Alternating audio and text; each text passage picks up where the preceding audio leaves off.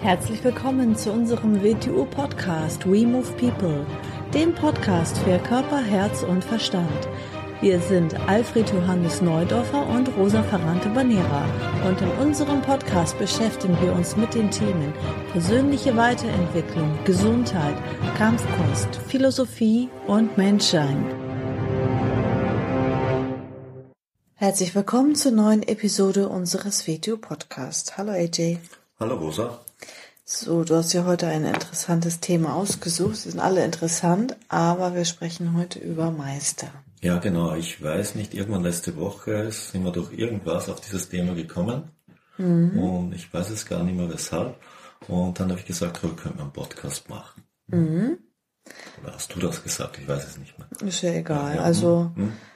ja, was meinst du zu Meister? Da gibt es ja verschiedene Formen von Meister. Ja, so Meister, sagen wir so, ist ein, ein altes Wort mit einer sehr profanen Bedeutung auf der einen Seite und auf der anderen Seite mit einer sehr mystischen Bedeutung. Und in diesem ganzen Spagat könnte man mal dreimal den Meister unterscheiden in seiner Begrifflichkeit. Ich unterscheide dabei gern den Meister eines Faches, den Meister einer Disziplin und den Meister der Zustände. Und über die drei werden wir jetzt dann ein bisschen reden. Mhm. Sind ja drei ganz grundverschiedene. Grundverschiedene Sachen, mhm. ja. Äh, das erste und das dritte kann zwar zusammenhängen, muss aber nicht zusammenhängen. Was ist denn der Meister eines Fachs? Äh, nehmen wir mal, wir kennen alle Handwerker. Mhm. Meister, ein Tischlermeister, ein Schlossermeister, ein Schreinermeister, was es alles gibt. Äh, Friseurmeister, Friseurmeister, Hotelmeister. Immer klassifiziert durch Lehrling, Geselle, Meister. Das heißt drei Stufen der Qualifikation.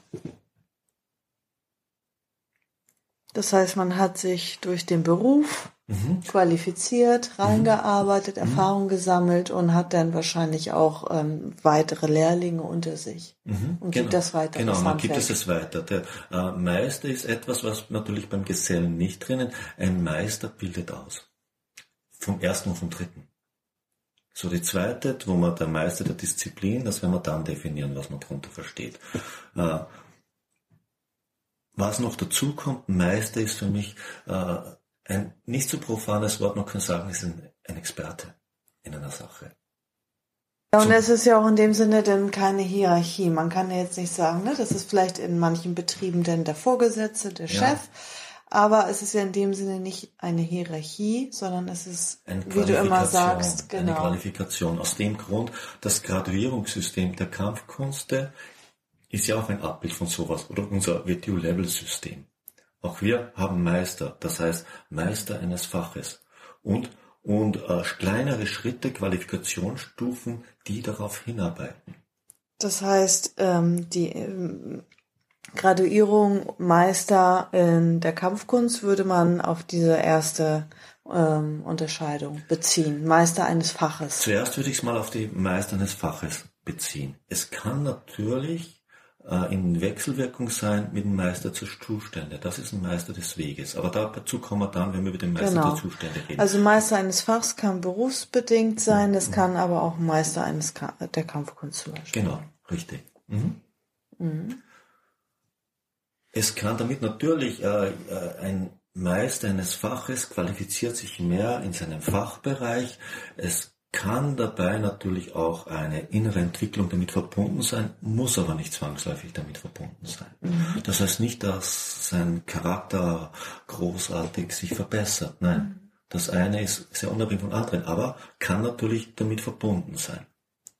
Wenn jemand jetzt zum. Beispiel 20, 30 Jahre intensiv Klavier spielt mhm. und das auch weitergibt, mhm. vielleicht viele Schüler hat oder an einer Hochschule mhm äh, Professor ist und das weitergibt, dann hat er sich natürlich Meister auch eines Faches. Genau, er könnte aber, aber ein Klavierspieler könnte auch der Meister einer Disziplin sein.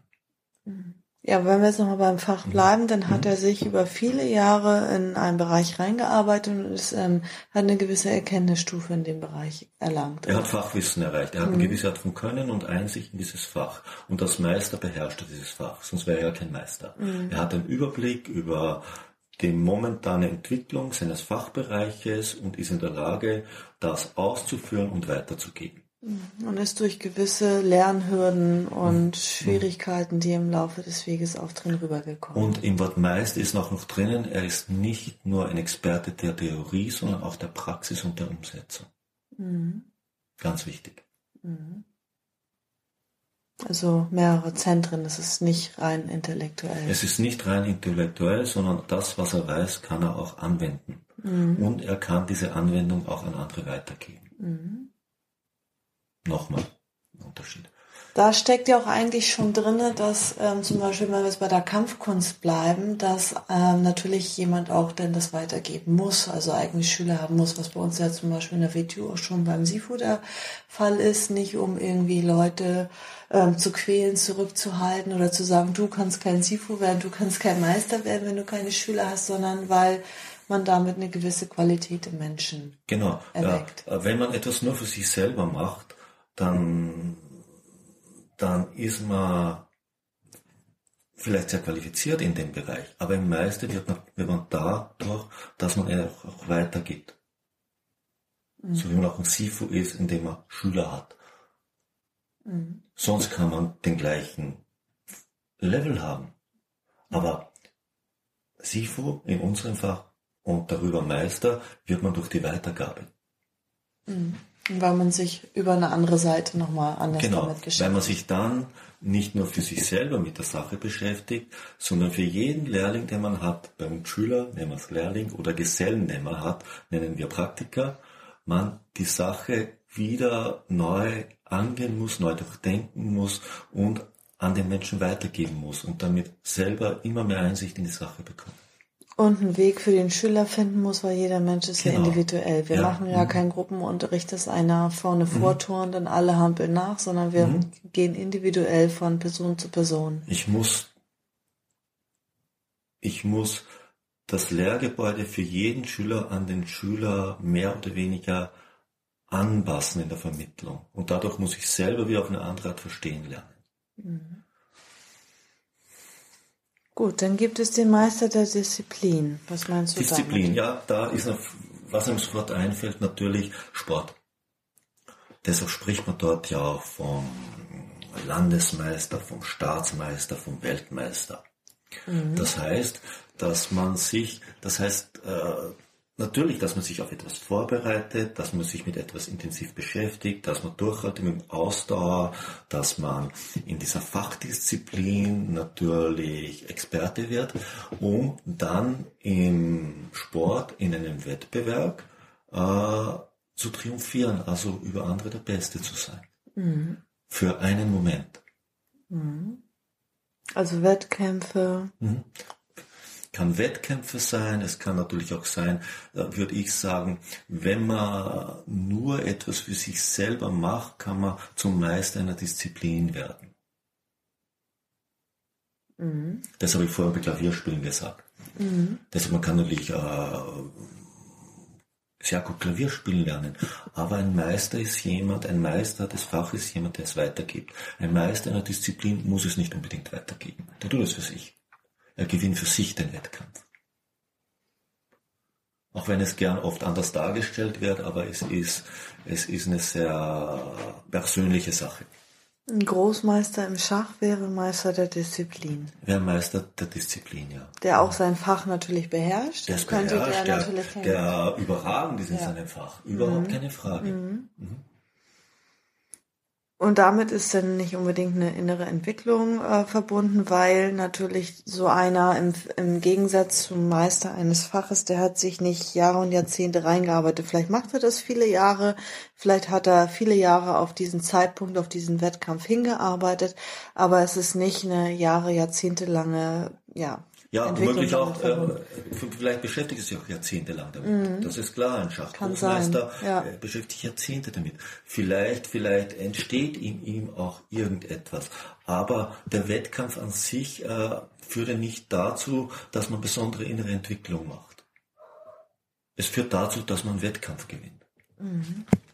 Das sind zwei ganz verschiedene Vielleicht Sachen. sogar das Gegenteil, dass man das Ego mehr pusht. Kann sein, dass kann passieren, dass es natürlich auf Kosten von dem geht, wenn man zu sehr das Ego in den Vordergrund stellt.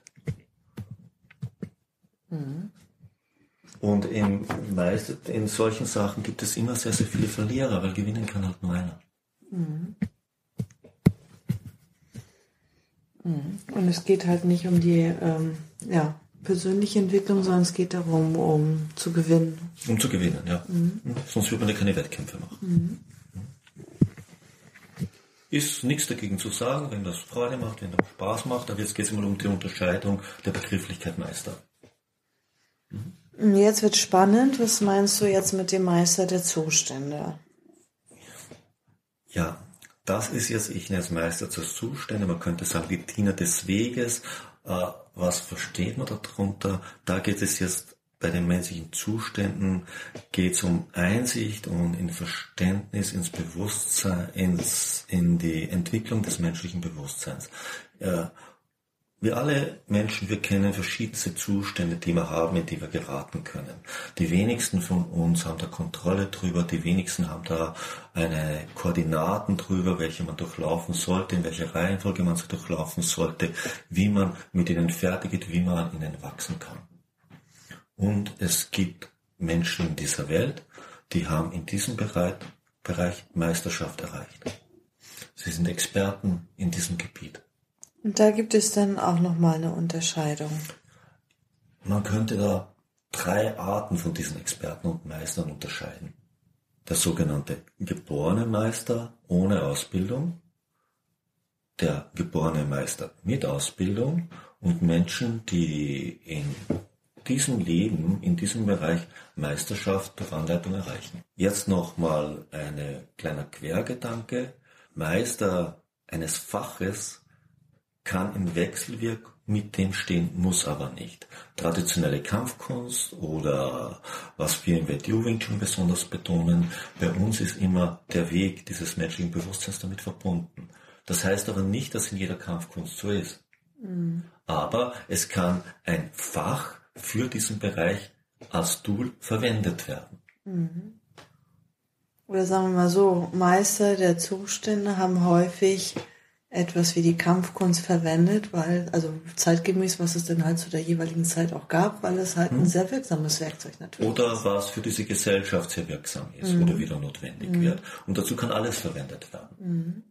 Das heißt ja nicht, dass so ein Meisterzustand nur ein Werkzeug verwendet. Er verwendet ein Werkzeug für die Menschen, für die das am besten ist und ein anderes Werkzeug für andere. Und es kann alles ein Werkzeug sein in diesem Sinne. Gib mal ein Beispiel für Meister der Zustände. Das kann zum Beispiel sein Lehrer der Tradition. Äh, Sufi-Meister, Seenmeister, wenn wir in andere Kulturen zurückgehen.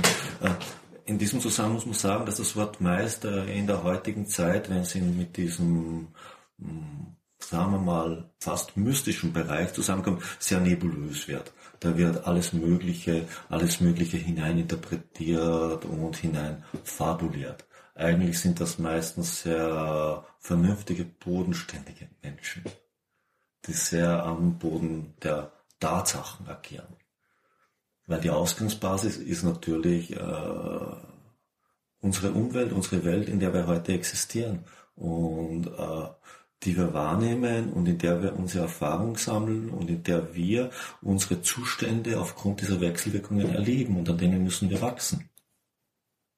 Wir können uns nicht irgendwo anders hinflüchten, um diesen Zuständen zu entgehen, die durch die Ereignisse in uns passieren. Aber wir haben noch nicht ganz fertig unterschieden. Also der geborene Meister wäre jemand, der geborene Meister ohne Ausbildung, der im Prinzip durch sein Leben seine Einsicht und Verständnis in diese Zusammenhänge erkennt und äh, die Notwendigkeit, die dahinter steht, zu leben beginnt. In Asien hätte man gesagt, der, der das Tao erkennt und mit dem Tao geht. Der keine äußere Anleitung von einer Schule oder einem Lehrer braucht, sondern der aus seiner inneren Erkenntnis und Verständnis sich die Tools zulegt und mit ihnen operiert und in dieser Weise mehr oder weniger in der Welt wirksam wird. Ein geborener Meister. Mit Ausbild kann man sagen, ist einer, der in eine Schule hineinkommt. Vielleicht hat er schon sehr viel Verständnis und durch das, was dort ist, wird ihm seine innere Erkenntnisstufe erst bewusst. Und er beginnt eigentlich dann das Gleiche zu machen wie der andere. Der dritte ist jemand, der eigentlich von seiner inneren Entwicklung in der, in diese Welt hineingeboren ist, diese Erkenntnis noch nicht hatte, aber durch Anleitung, durch die Umstände, durch einen richtigen Lehrer der Zustände wirklich dorthin kommt, dass er zu einem Experten, zu einem Meister heranreift und dann auch in dieser Weise tätig werden kann.